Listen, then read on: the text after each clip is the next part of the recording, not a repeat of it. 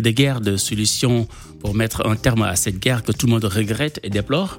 Euh, on parle aussi de déplacer de couloirs humanitaires qui, qui mènent vers l'Europe naturellement parce que les gens ne veulent pas aller vers le nord, en l'occurrence vers la, Russie qu'on considère que pas mal de pays européens considèrent comme euh, l'agresseur en l'occurrence.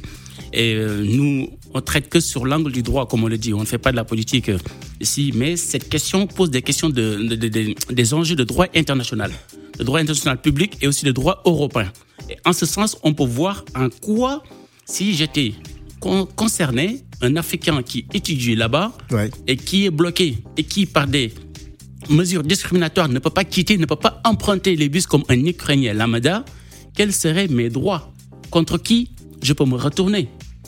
Il y aurait une réponse très basique, une réponse très africaine. Hein. Uh-huh. Ah, ils n'ont qu'à rentrer chez eux. Qu'est-ce qu'ils font là-bas?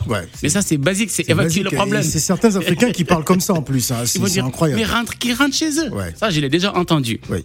Et d'ailleurs, euh, donc je fais un clin d'œil à une dame qui m'a posé la question. Euh, je lui avais dit que c'était une question très pertinente. On en a parlé sur les réseaux sociaux.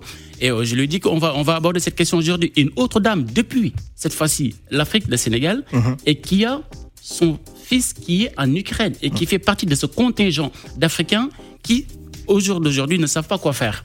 Tout le monde n'est pas dans les grandes villes. Voilà, il faudra souligner également à l'Utal que euh, bah, les études là-bas sont relativement moins chères, hein, mhm. ce qui fait qu'il y a un, exode assez important euh, de, jeunes étudiants africains là-bas. Et ça depuis très longtemps. Avant même, il y avait une aspiration intellectuelle. Ils incitaient les gens lors de la guerre froide, lors de l'empire, euh, je veux dire l'empire russe en tant que tel, au temps de l'Union, l'Union soviétique, l'URSS.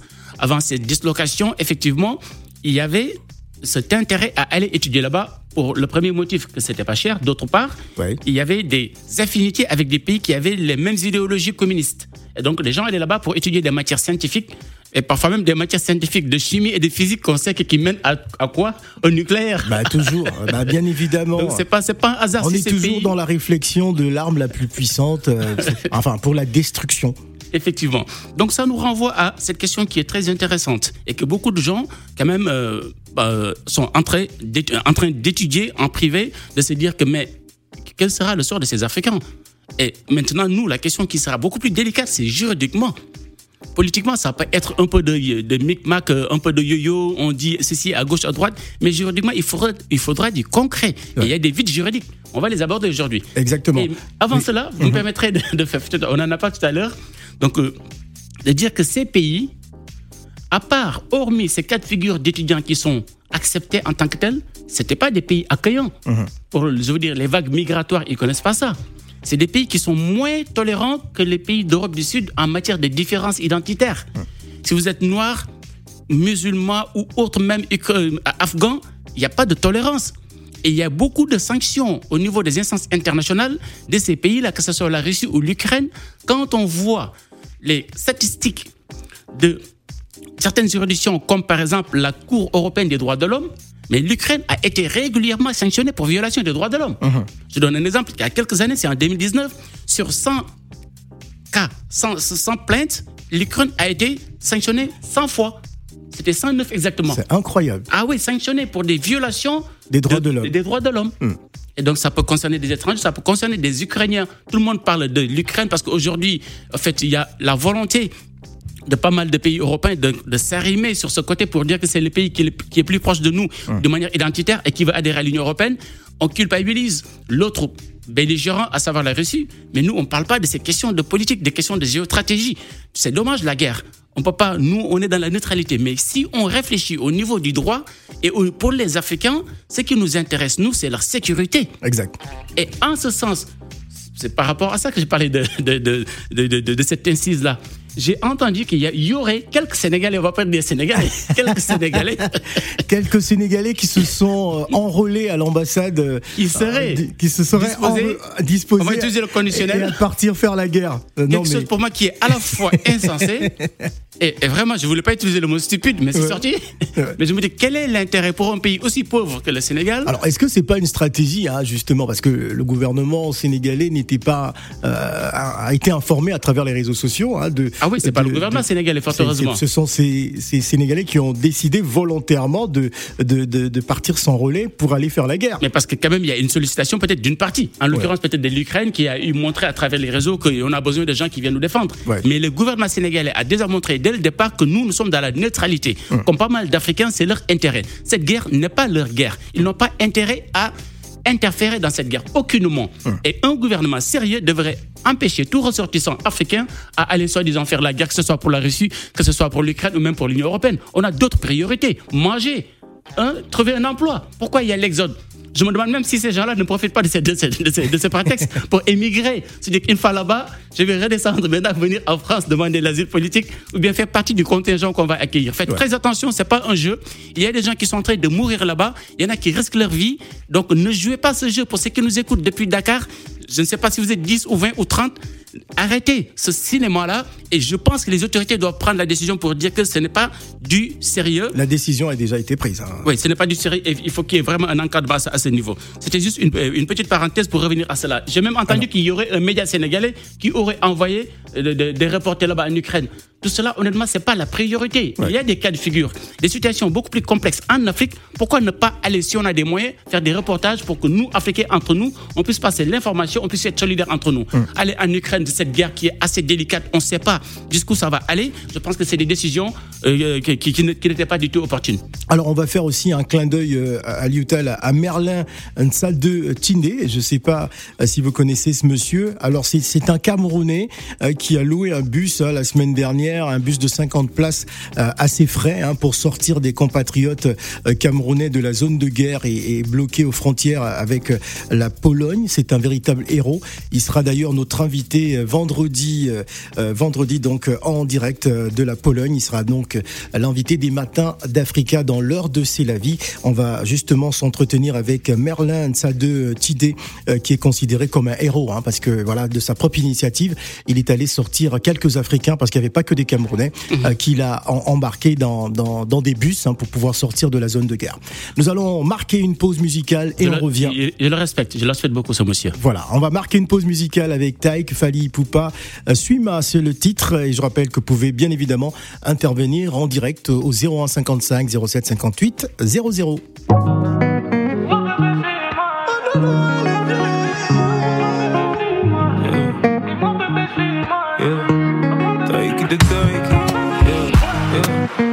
choisi le meilleur des hommes, oui c'est vrai que je peine à te combler.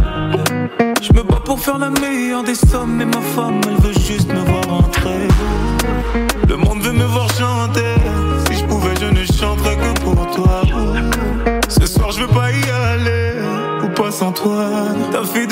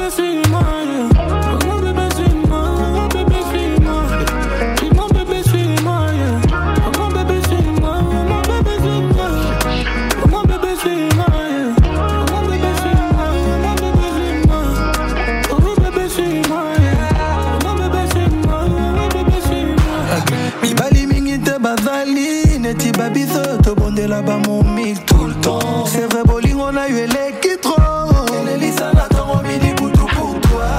Je sais très bien ce qui m'arrive. Nganale la troba joyo. Yambedwe Malinga yo bandakala Polimona Aide-moi un homme Tes douleurs sont les miennes. Réclame-moi et je donne bébé. J'ai ton amour dans les veines.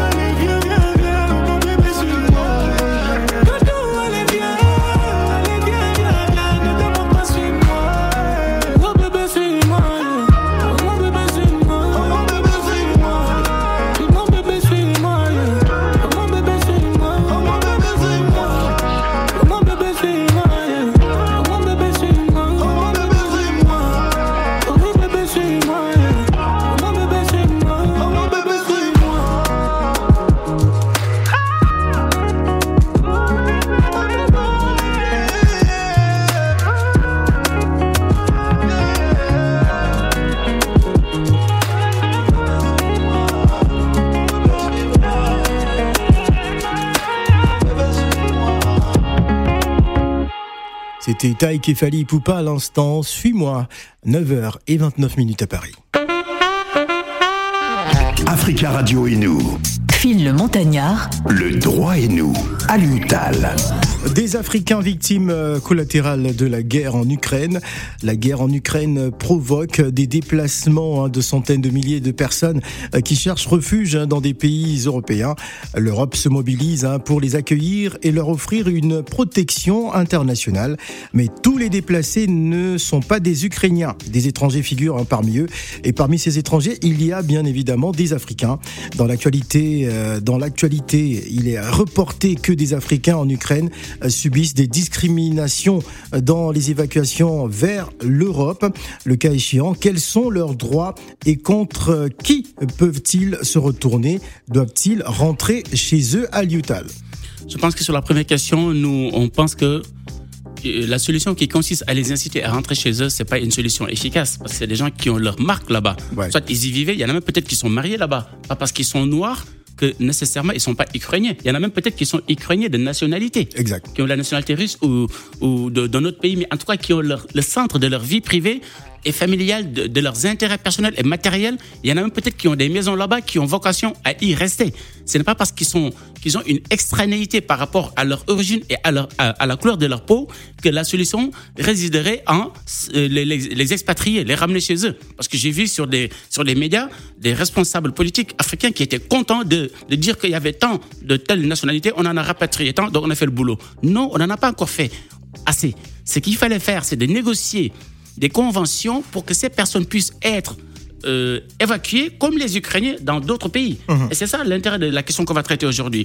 Il faut dire qu'il ne doit pas y avoir de discrimination, aucune discrimination en temps de guerre, comme c'est le cas en Ukraine, Ouais. entre un Ukrainien de nationalité et des personnes qui ont leur ancrage social et sociétal en Ukraine. Alors moi je me pose la question à Lutal, en période de guerre, comment peut-on avoir encore un sentiment de discrimination? Comment peut-on considérer un être humain comme un sous-homme en période aussi difficile?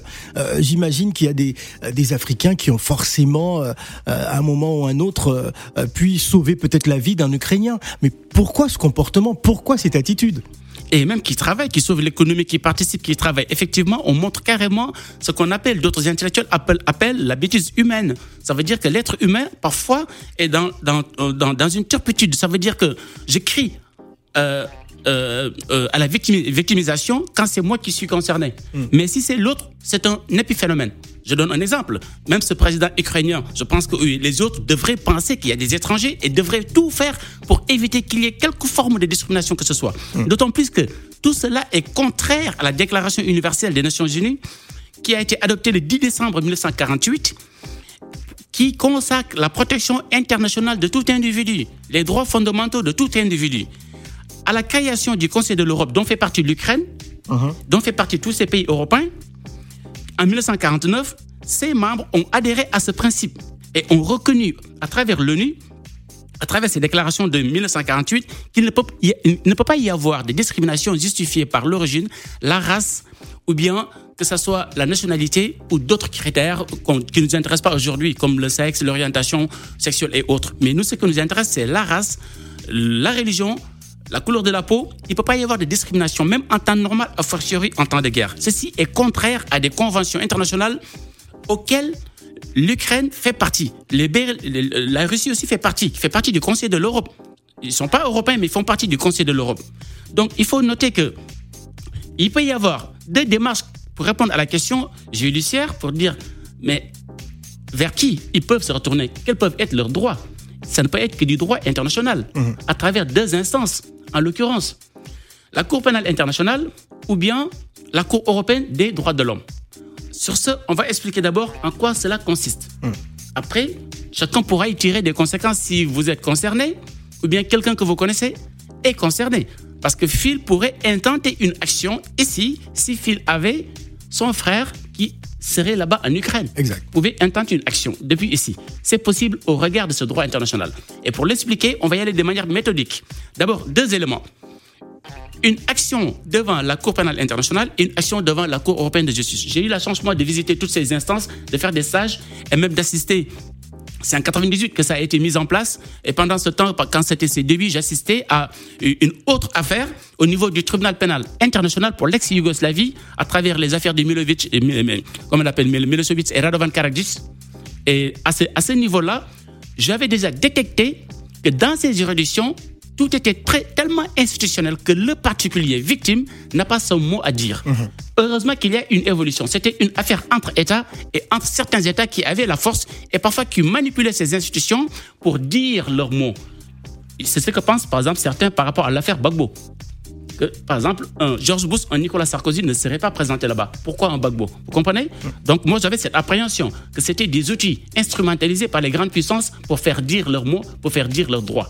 Mais il y a des évolutions. Néanmoins, dans le cadre de démocratiser l'accès à ces institutions, il faut dire qu'il y a plus de 120 États qui sont membres du statut de Rome, le statut de Rome qui, en juillet 1958, a mis en place cette Cour pénale internationale. Et après, il faudra dire que dans un premier temps, pour qu'il puisse y avoir une action là-bas, ce sera très délicat. Il faut mmh. d'abord qu'il y ait une enquête du bureau du procureur. On a vu la procureure qu'on voyait beaucoup, avec qui en parlait beaucoup, et, et donc qui porte sur ces crimes suspectés. Le procureur de cette Cour pénale internationale peut se saisir, se s'autosaisir lui-même pour diligenter une enquête, comme il l'a fait, comme on dit tout à l'heure, pour le cas de la Côte d'Ivoire avec l'affaire euh, Bagbo et pour le cas aussi du, du comme ça a été fait.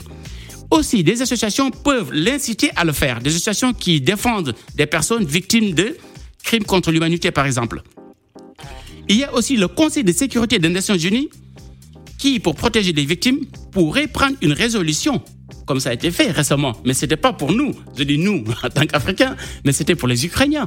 Pourquoi ce Conseil n'a pas pensé à cette minorité invisible dans le sens des démarches, mais qui est très visible au niveau de sa couleur de peau, mmh. qu'on ne peut pas ignorer, mais qu'on a ignoré. Et donc, il est temps, messieurs, membres du Conseil de sécurité des Nations Unies, de prendre une résolution pour demander à ce que la Cour pénale internationale diligente une enquête préliminaire pour voir si les accusations de discrimination dans un État où il y a une guerre avec des morts sont avérées. Et si c'est le cas, qu'il y ait une action en ce sens-là, comme c'est le cas, vous, le faites sans problème quand c'est euh, en Libye, quand c'est au Kenya, quand c'est en Côte d'Ivoire, ça a été fait très facilement. Donc, il faudra aussi néanmoins, une fois que la procédure est possible, se poser la question dans le fond, est-ce que c'est possible? Pour que cette cour soit compétente, il faut qu'on soit dans l'hypothèse d'un génocide. Ce n'est pas le cas. Les Africains, heureusement, ne sont pas tués. Donc, on efface. Ou bien des crimes contre l'humanité. Ça, ça peut être le cas. Ça peut être un acte inhumain dans le cadre d'une attaque, d'une agression généralisée, c'est le cas de figure. Ou bien un transfert forcé de population. On les déplace, les Africains, d'un lieu A vers un lieu B. Un lieu B.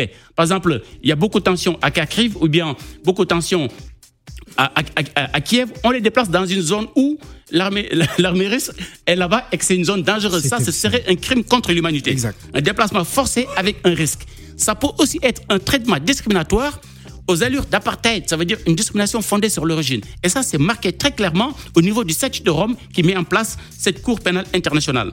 Donc, il y a des possibilités à ce niveau par rapport à la Cour pénale internationale. Néanmoins, on n'y juge pas des États, on ne peut pas juger la Russie ou l'Ukraine, on, on, ne peut y juger que des individus. Ça veut dire que ce sera pour moi une démarche qui serait peu pertinente au jour d'aujourd'hui. C'est un problème factuel. Alors justement, euh, Ali Utal, euh, en cette période de guerre, euh, pensez-vous justement que intenter ce type d'action peut être possible quand on sait que bon, voilà, le pays est, plus ou moins en, train de vivre une catastrophe humanitaire, humaine. On pense plutôt à la survie.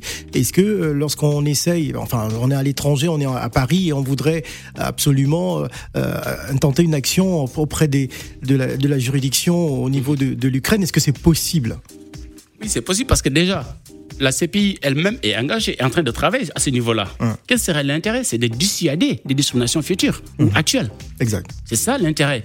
Si ça a été fait, ce serait très utile. Pourquoi nos autorités africaines euh, ne pourraient pas inciter le Conseil de sécurité des Nations Unies de faire un travail en ce sens pour avoir une résolution comme cela a été fait rapidement quand M. Zelensky, Volodymyr, a demandé cela hmm. pour protéger les Ukrainiens. On est d'accord, il faut les protéger. Mais parmi ces personnes qui sont en Ukraine, il n'y a pas que des Ukrainiens de nationalité. Exact. Ces gens-là aussi méritent une protection et ne méritent pas une discrimination comme cela a été relaté. On ne sait pas pour l'instant à tort ou à raison, mais à partir du moment où il y a des doutes, des indices concordants qui laissent entrevoir que ces discriminations sont avérées, il me semble qu'il devrait y avoir cette action imminente. L'objectif, c'est pas d'avoir des coupables plus tard. L'objectif, c'est de protéger nos frères et sœurs qui sont là-bas. Nous allons donner la parole, euh, nous allons vous donner la parole, hein, chers auditeurs, au 01 55 07 58 euh, 00. C'est le droit et nous. hein, on est en surf dans l'actualité euh, en Ukraine. On va commencer par euh, c'est Pichen, c'est ça? Bonjour. Bonjour Phil. Bonjour. Oui. Euh, je vais juste intervenir. euh, tout ce que Maître euh, a dit, il a totalement raison. Parce que la guerre, là, déjà, un, c'est une guerre de manipulation de l'OTAN, Ouais. y compris la France. Y compris la France. Pourquoi? Parce que Macron, il sait bien que Poutine est en train de récupérer une partie de l'Afrique. Il est obligé de manipuler l'OTAN et l'Union européenne euh, qu'il puisse euh, s'avantager de tout ce que lui, il est en train de perdre en Afrique. Parce que cette histoire-là, ça a commencé Sarkozy, il a fait ça en Libye, il a fait ça en Côte Alors, d'Ivoire. Alors, alors, alors, alors, Pichen, notre, euh, notre propos, c'est surtout euh, euh, de, de, de donner des solutions par rapport à ces personnes euh, d'origine africaine qui sont en difficulté. Oui, je- je- c- Voilà, ce n'est pas de, de, de rentrer dans le, dans le sujet politique euh, des présidents, etc. Non, c'est de parler euh, sur ces Africains qui sont en difficulté. Que faire pour pouvoir les sortir? Quels, quels sont les droits justement de ces personnes qui sont en difficulté là-bas Ou bien, quelle solution vous suggérez au-delà même du droit que, qu'est-ce que vous suggérez au- au-delà du droit Voilà. Oui, c'est juste nos, nos dirigeants qui vont décider, qui vont prendre la décision de chaque pays d'aller Mhm. chercher euh, euh, ce peuple. Mhm. Et y compris l'Union africaine doit agir. Très bien, ça c'est pertinent aussi. On allait y venir. Il a donné une solution que je pensais et vous l'avez déjà dit. C'est très bien. C'est très bien. L'Union africaine, effectivement, a une grande responsabilité. Ça, je suis parfaitement d'accord avec vous. Si. Ok, merci beaucoup, Pichen. Oui, à Lutal. Oui, donc ce qu'il a dit, c'est très pertinent parce que quand il y a des organisations régionales ou sous-régionales au niveau africain qui sont très dynamiques, vous savez qu'en Afrique, il y a une boulimie institutionnelle. On crée tellement, dans une même zone, il y a tellement d'institutions qu'on qu'on ne sait même plus qui est. Qui, qui, qui, est compétent entre l'UMOA, l'UMOA, la CDAO Ouais. euh, et autres, l'Union africaine. Mais c'est l'occasion de- d'agir utilement pour nos populations. Exact. Donc c'est une suggestion très pertinente. Au-delà même que- du fait que c'est possible, pour moi c'est un devoir. Ce n'est pas une possibilité, c'est un devoir. Il est de leur devoir, de manière statutaire, de venir en aide à cette communauté. Quand on a un seul membre de cette communauté qui est en difficulté dans une zone de guerre, il fallait en faire une priorité. Voilà. C'est ce que font les Européens quand il y a quelqu'un, un seul Français qui est embêté à, Mali, à Gao. Vous savez, c'est toute la diplomatie française qui est en jeu. Et par ricochet, toute la di- diplomatie européenne. Il est temps de faire la même chose à l'inverse. Parce qu'aujourd'hui, ce sont nos frères et sœurs qui sont bloqués là-bas. Autre élément, pour revenir sur la question, autre solution, j'avais dit que soit la CPI la Cour pénale internationale, c'est possible de le faire pour inciter ces autorités à arrêter toute discrimination ou à ne pas en faire s'il n'y a pas encore de discrimination. Aussi, il y a la Cour européenne des droits de l'homme qu'on peut solliciter. Il y a un traité qui a été adopté en novembre 1950 à Rome, qui est entré en vigueur le 3 septembre 1953. La Convention européenne des droits de l'homme pose des droits que les usagers peuvent invoquer directement. Ce qu'on appelle l'invocabilité directe et l'applicabilité directe. Les États sont obligés de le faire. Et il y a une cour qui est là pour veiller à ce que les règles sur les droits fondamentaux de toute personne qui se trouve sur un territoire européen soient appliquées. Et quand je dis européen, c'est pas que l'Europe dans le sens de l'Union européenne, dans le sens du Conseil de l'Europe. Et donc, en font partie l'Ukraine et aussi la Russie. Et il est mentionné à à l'article 14 de cette convention que toute forme de discrimination est prohibée en matière de préservation des droits de l'homme et des droits humains.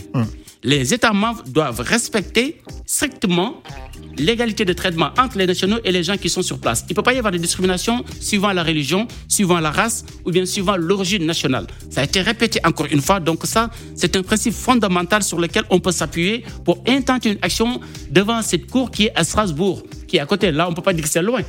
Donc on peut y aller à Strasbourg. Exact. Donc, faire- Absolument. donc Strasbourg, c'est moins délicat, je pense, pour l'instant que d'aller à Kiev ou bien d'aller en, en Russie. Il y aura un auditeur? On va donner la parole à Zoumé. Bonjour Zoumé. Allô? Oui, allô?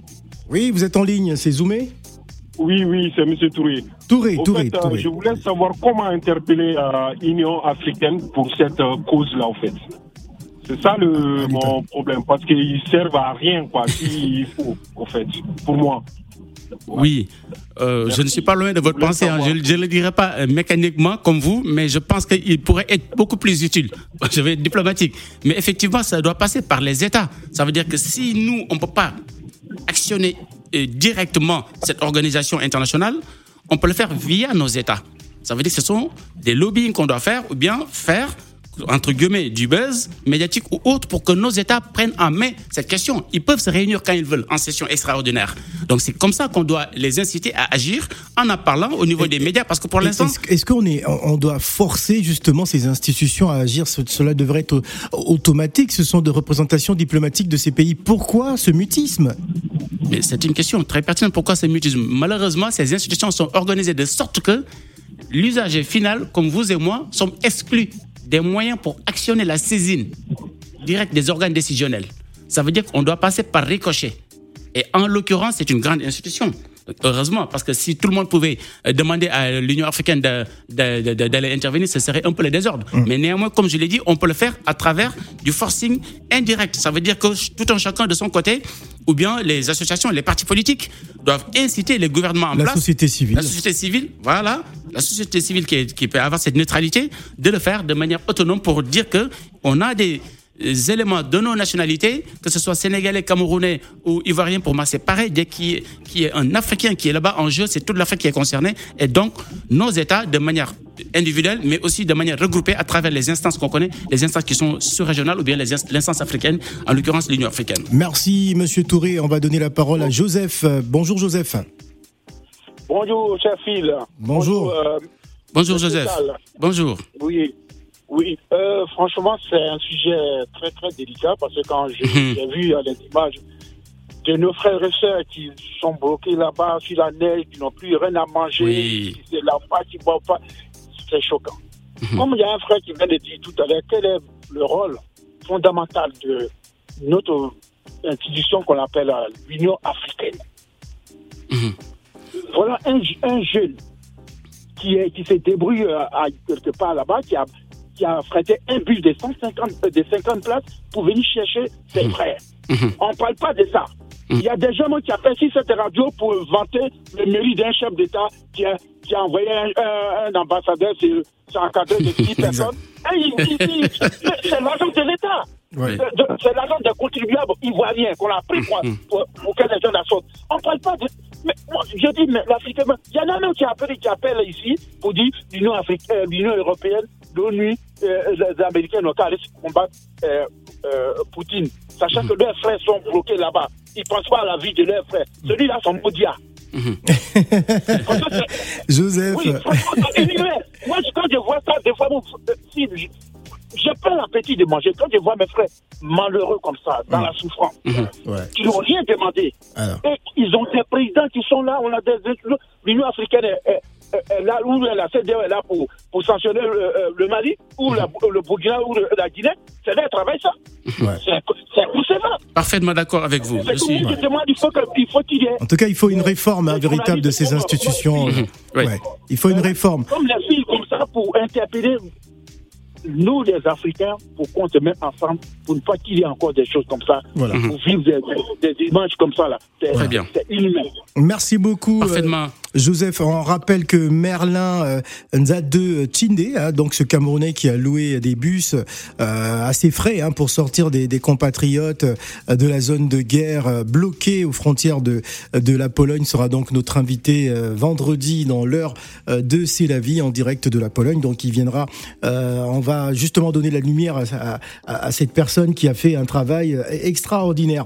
On va prendre Oui, Youssouf. en attendant, avant Oui. de prendre une auditeur pour venir sur ce qu'a dit le dernier auditeur, c'est très Ouais. pertinent. Moi, je pense que il pourrait y avoir un tremplin entre nos organisations comme l'Union africaine, qui pourrait intervenir au niveau de n'importe quel État du Conseil de l'Europe, qui a la possibilité, au regard de ce statut de Rome, d'actionner la Cour européenne des droits de l'homme pour que des mesures soient prises, quel que soit l'État. Et pour leur dire, ne faites pas de discrimination.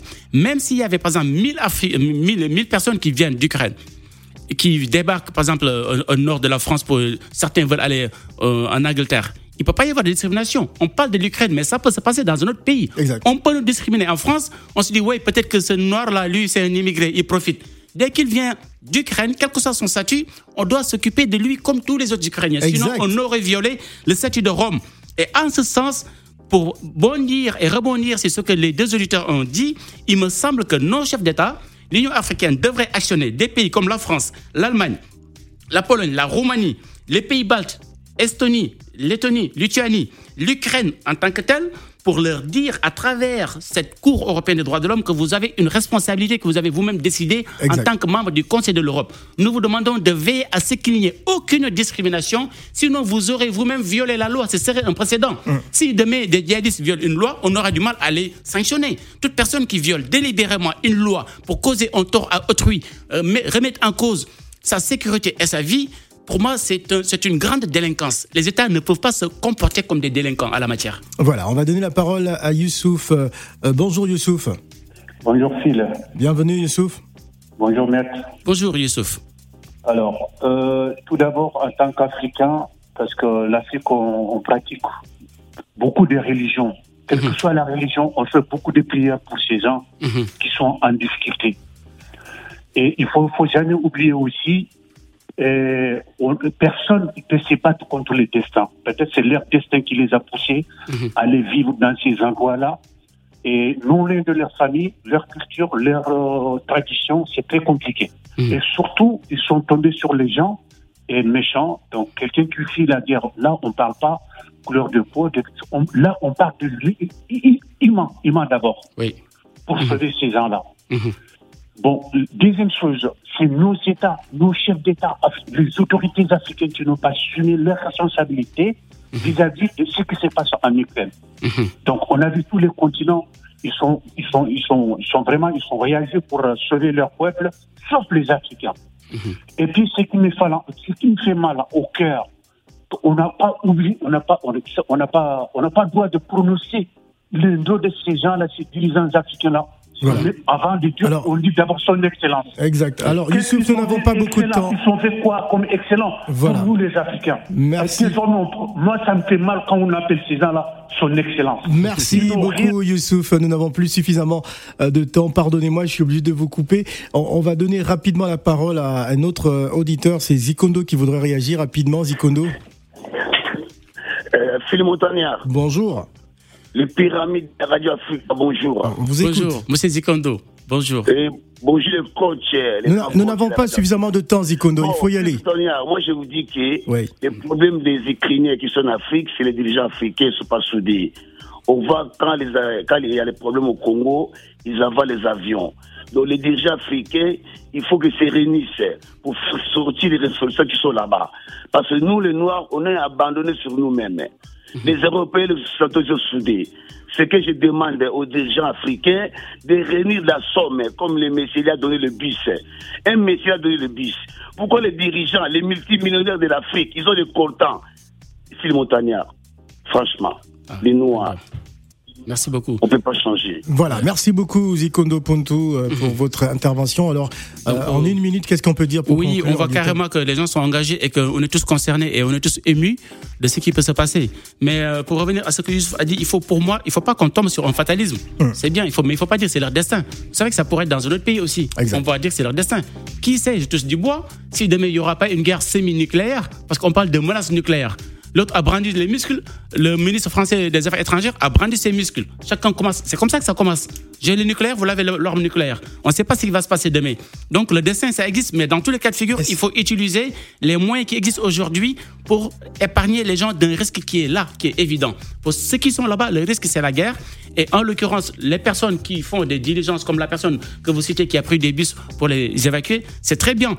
Mais ce serait une erreur de le mettre en héros. Quand on dit c'est un héros, ça veut dire nous autres Africains, on, on- on est d'accord que ça ne doit pas être la règle, ça devrait être la règle. Ce monsieur ne, ne va pas accepter d'être considéré comme un héros parce qu'il a fait spontanément, c'est des actions qu'on peut faire. oui. Et les États, a fortiori, s'il a pu le faire, mais a fortiori un État. Donc on les appelle à ce niveau-là. Je pense que comme le temps va venir, la prochaine fois, on va aborder ça. C'est que la guerre, on sait- espérons que ça va finir, mais soyons réalistes. ça c'est pas demain la veille.